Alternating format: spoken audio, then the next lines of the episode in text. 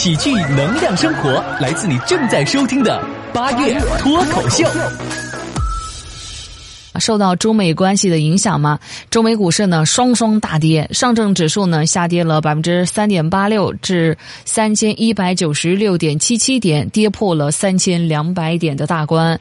深圳成指呢下跌了百分之五点三一，创业板指呢下跌了百分之六点一四，恒生指数下跌百分之二点二一，还有纳斯达克大跌百分之二点三，道琼斯指数下跌百分之一点三，就反正全部飘绿。全部，全部。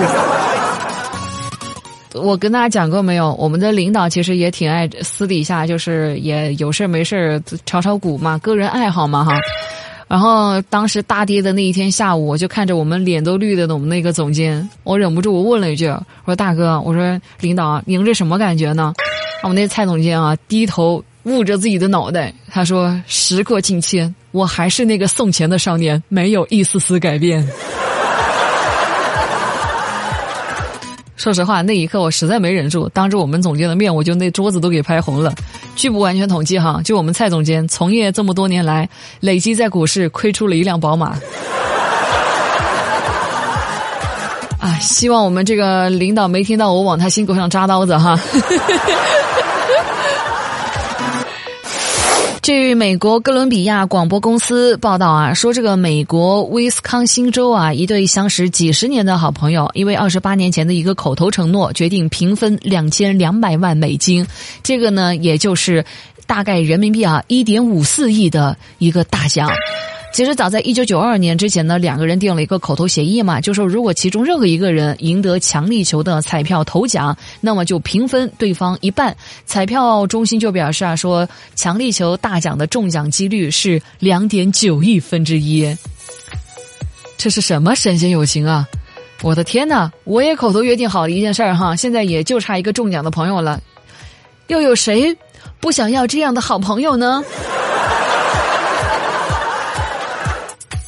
那个朋友呀，你在哪儿呀？你怎么还不来呀？我等的你都好着急了。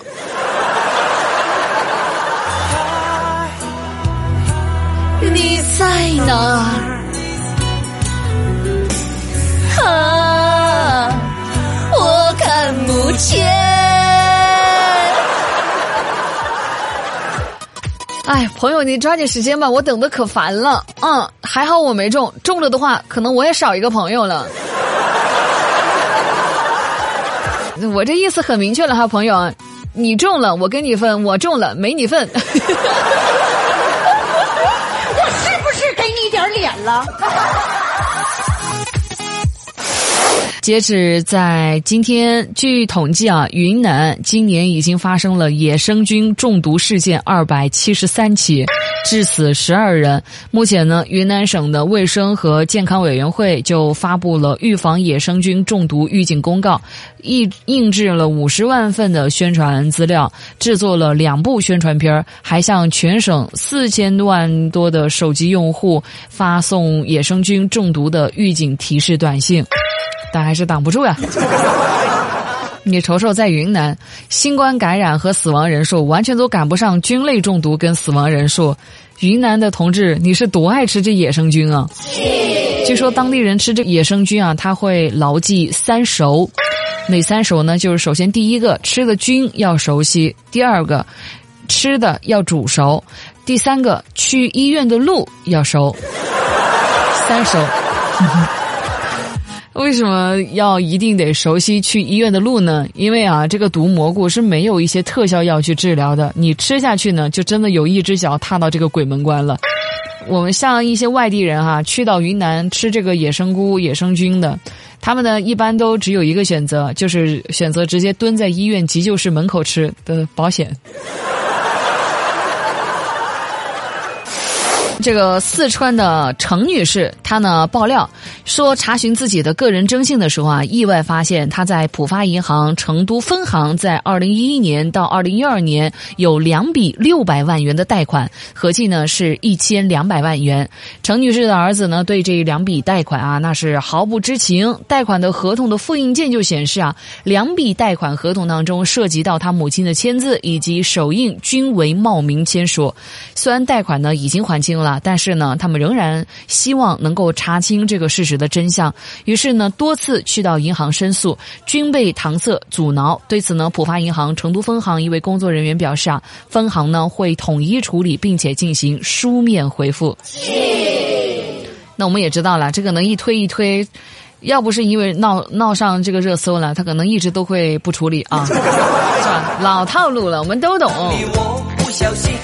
程女士一家估计都吓坏了，是不是？嗯，想不到曾经的我居然如此之富有。听完这个新闻，是不是特别想查一查，看看自己的银行账号？我不瞒大家伙儿，我也是。我一看到那个新闻，第一时间我就赶紧去看了一下，我那一千两百万的存款是不是被挪用了？然后就发现，哦，还好，他还在我的梦里。我觉得就是因为还了这个钱都给还清了，所以呢他就不找了，也不追究了。这个钱你说他要是没有被还完，是不是就得要上门逼债了？就这事儿哈，我觉得查必须得查，是不是？咱不能让银行这个弱势群体蒙受不白之冤。同时，各位也要切记啊，切记一件事情，一定一定要保护好自己的个人信息。没事啊，查一查你的征信，因为像人家程女士这个啊人都还算是不错的啦。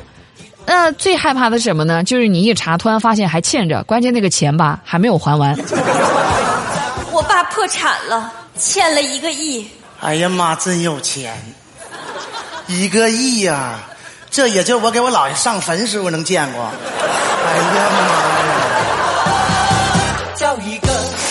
最近云南曲靖一个女子吃野生蘑菇之后呢中毒，然后致幻，被送医治疗。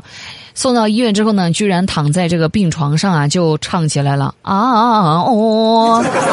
是的，就唱起了这个忐忑。大部分的云南的朋友们，基本上吃野生菌呢，真的就得靠运气。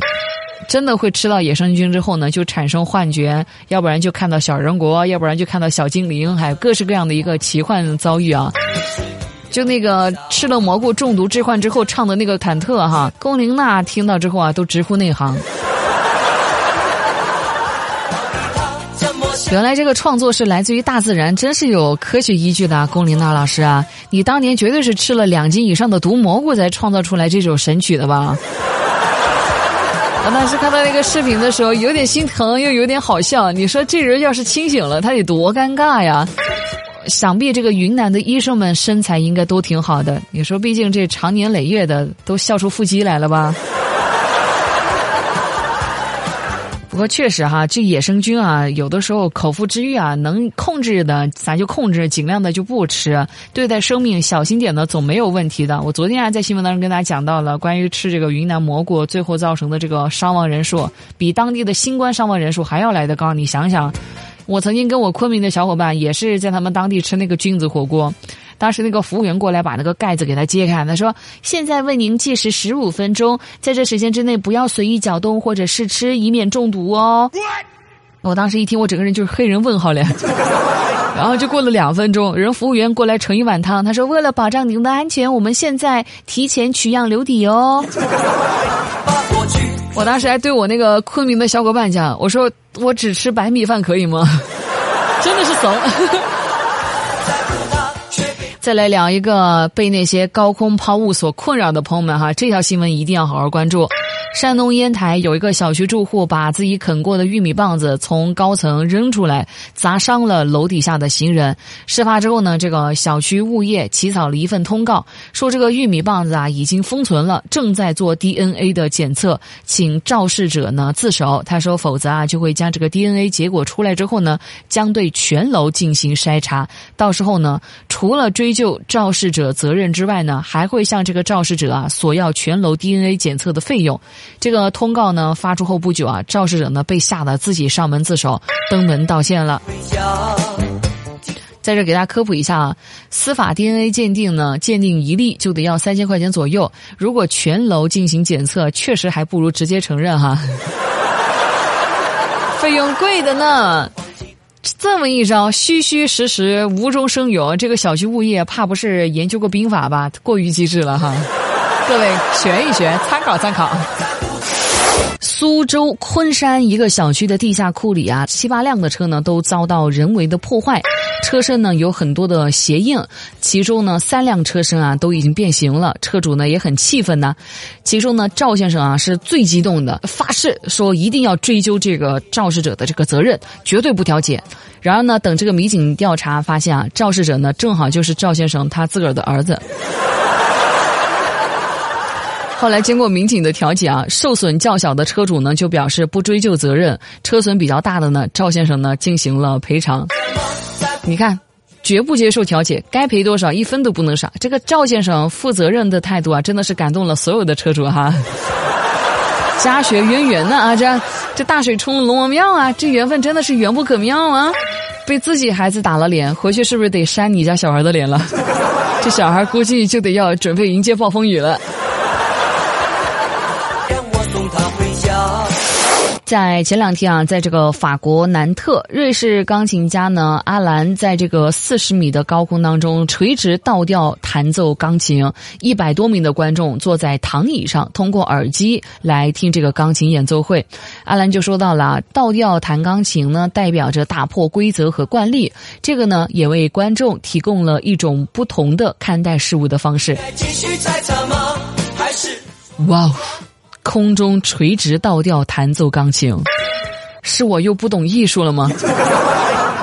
我有点纳闷儿，既然你想打破规则跟惯例，你为什么不把这个观众给吊起来呢？把观众挂起来听，其实效果也差不多的。当然，也不是说这样子搞不行哈，也挺好的，就是吧，有点费那个钢琴师。还记不记得早先一课里边提到的，英国政府花费三十万英镑来资助某一个大学一项研究项目？这个项目研究什么呢？就是训练狗狗来闻出新冠病毒。这个新闻报道不知道大家记不记得啊？原本我以为这个应该就是一个骗经费的来的，结果这个项目朋友们在最近啊，居然被德国军队给研制成功了。这是一项由德国军队、汉诺威医学院和汉堡埃彭多夫大学医学中心联合进行的试点项目。通过对这个德国军队的八只狗来实施针对性的训练，让这些狗呢从感染者和未感染者的唾液当中嗅出新冠感染者。在接受了一周的训练之后呢，他们识别病毒的准确率已经达到了百分之九十四。这属于工业四点零警犬五点零了。近年来，欧美在黑科技的路子上真的是越走越远了哈，这属于鹤顶红一级品鉴师嘛，是不是？不过谁能来解释一下，这个狗子这样子真的不会被感染吗？还是说这个狗子是属于闻一次就中招一只，属于一次性的箭毒？这不实力坑狗吗？对吧？你训练一条狗的成本，难道比一套测试盒的成本还要来得低吗？技术也是不错的，但是有点废狗。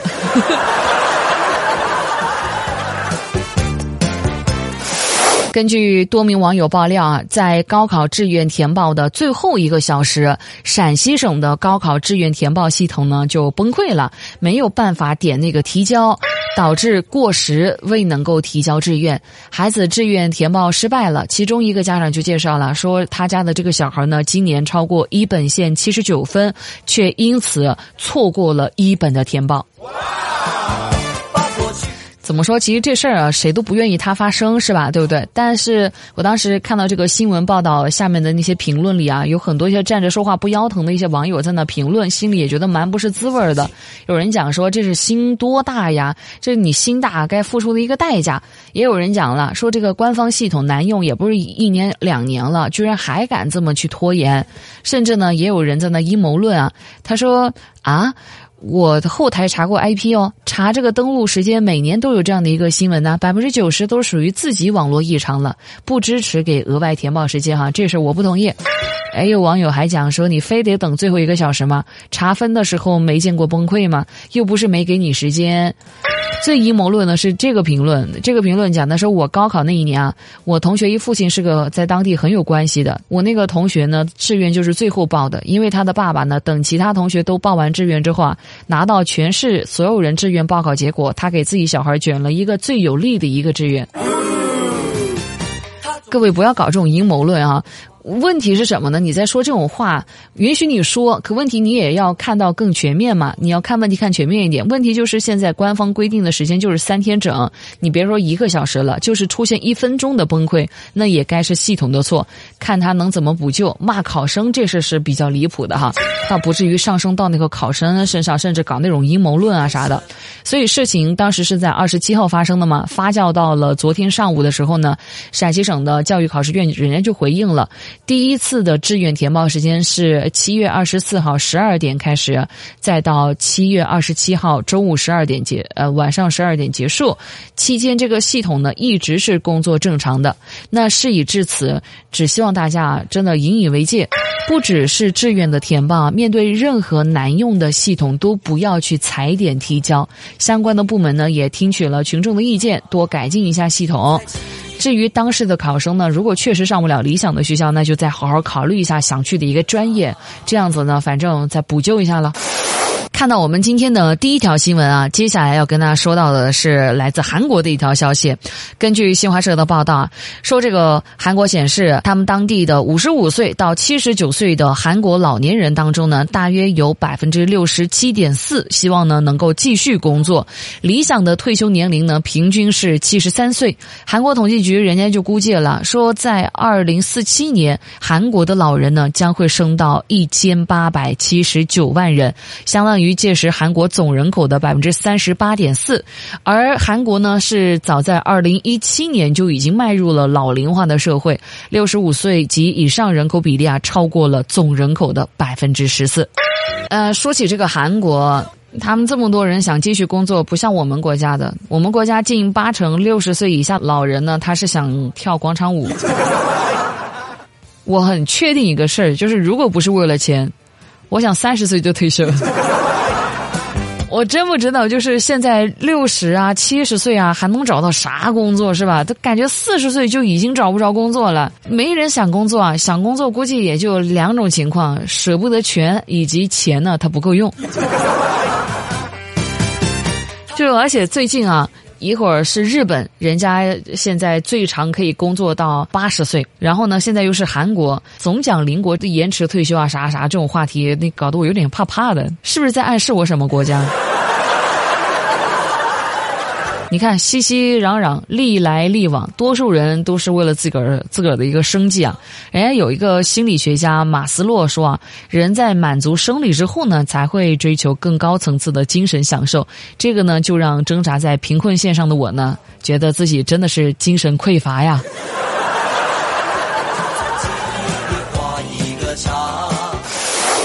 再来聊回到我们国内。